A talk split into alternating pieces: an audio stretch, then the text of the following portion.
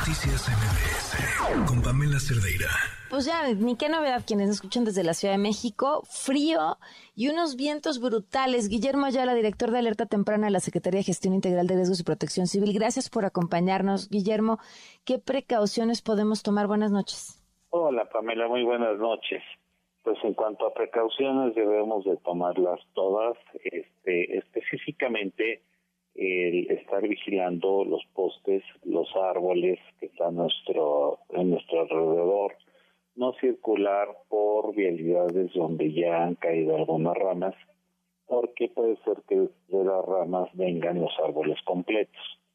Y la otra parte es no subirnos a las azoteas por ningún motivo. Mm. Si se movió la antena, si falló el tinaco, si tenemos alguna este, cosa que resolver, lo podemos hacer muy bien mañana por la mañana. Hay que evitar a toda costa estas tardes, este, durante las noches, porque eh, siempre viene acompañado de alguna tormenta eléctrica. Son atípicos, ¿no? Esto que estamos viendo ahorita, el, estos vientos, estas lluvias y estos vientos son atípicos. Pues no tan atípicos, porque hay que, que ver, Pamela, que estamos a ocho días de llegar a la primavera. Entonces estamos en una etapa de transición, de dejar el invierno y entrar de lleno a la, a la primavera, justo en, en ocho días ya estaremos este, llegando a primavera. Entonces, ¿qué sucede? Que se van moviendo mucho los fenómenos atmosféricos. Habíamos tenido hace ocho días esto una semana de muchísimo calor, lo recordaremos. Entonces, evidentemente, estamos abajo de un sistema de alta presión. Ese sistema es una gran burbuja que nos envuelve como Valle de México y no permite que cruce este, el aire. ¿Qué sucedió? Que este sistema se modificó, ya no hay tal sistema de, de alta presión y ya permite los flujos o los ríos de viento. Estos vientos vienen del sur, y van hacia el Frente Frío número 39 que está ingresando por el norte de la República todavía.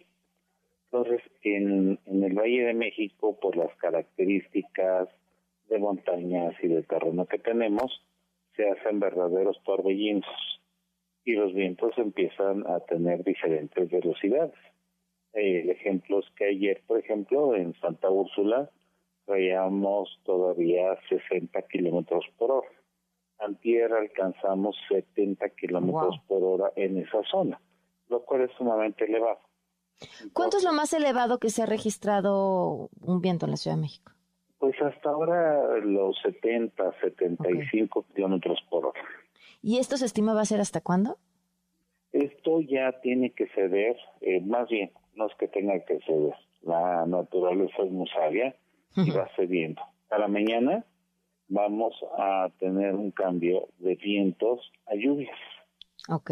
Entonces, este, estos vientos lo que están consiguiendo ya afortunadamente es que ya entre un sistema de lluvias entre mañana y pasado mañana y eso nos ayuda mucho a bajar las partículas PM10, el polvo suspendido, y evite que lo respiremos así ah, como el polen que hemos estado respirando y muchos de repente traemos la nariz tapada, andamos con estornudos y demás, ¿no?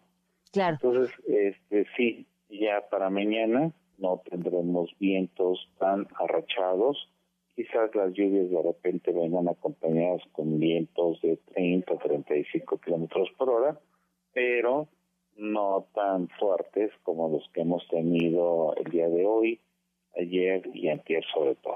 Guillermo, pues muchas gracias por tomarnos la llamada. Con mucho gusto, Pamela, que pasó muy buena noche y saludos a la auditoría, por favor. Noticias